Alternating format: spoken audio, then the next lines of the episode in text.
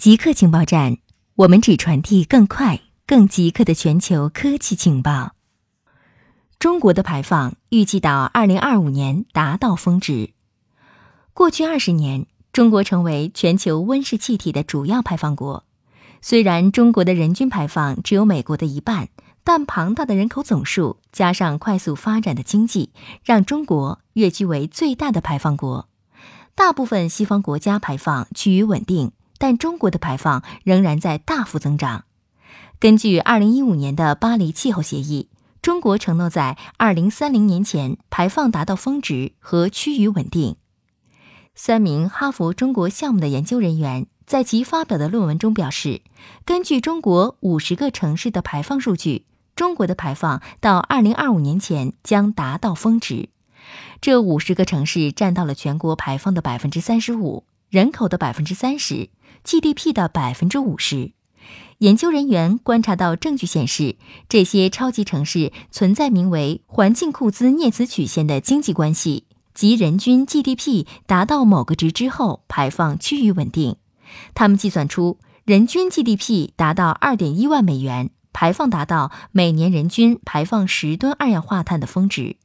据统计，二零一五年中国的人均 GDP 是一点三五万美元。人均排放每年七点五吨二氧化碳，而根据世界银行的预计，中国预计到二零二一年到二零二五年，人均 GDP 达到二点一万美元。这意味着中国的峰值排放预计为一百三十至一百六十亿吨二氧化碳。相比之下，美国是五十五亿吨，但美国的人口不到中国的四分之一。日本三十年内人均寿命延长五岁。日本厚生劳动省发布报告称，二零一八年日本男性平均寿命为八十一点二五岁，女性平均寿命为八十七点三二岁，均创新高。目前，日本女性的人均寿命在全球排名第二，男性人均寿命排第三。中国香港地区的男性、女性人均寿命在全国位列第一，分别为八十二点一七岁和八十七点五六岁。从平成元年至平成三十年，日本人整体寿命延长约五岁。其中，日本女性的寿命连续六年保持增长，男性寿命连续七年增长。厚生劳动省指出，随着医疗水平的进步，癌症、心脏疾病、脑血管疾病的死亡率下降，同时健康意识提高，这些因素使人们的寿命延长。气候和人类活动。对中国湖泊变化的影响。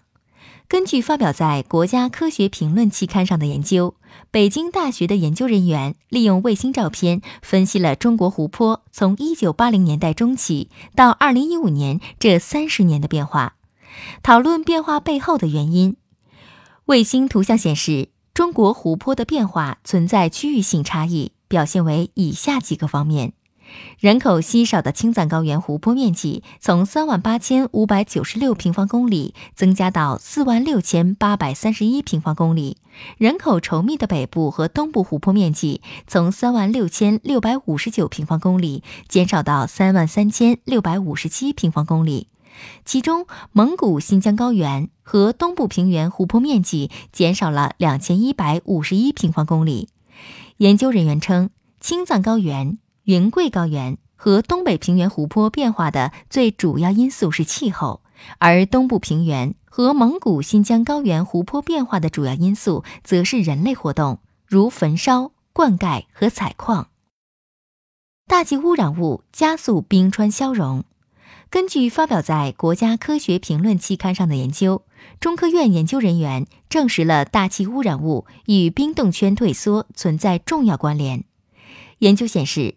大气污染物，特别是具有吸光性的黑碳气溶胶等，沉降到冰川积雪后，可降低雪冰表面反照率，进而促进冰冻圈的消融。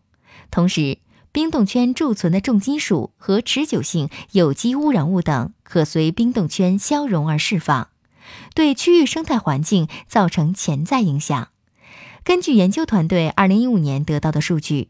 黑炭和粉尘对地处青藏高原东南部的仁龙巴冰川等四条冰川消融的影响量可达百分之十五。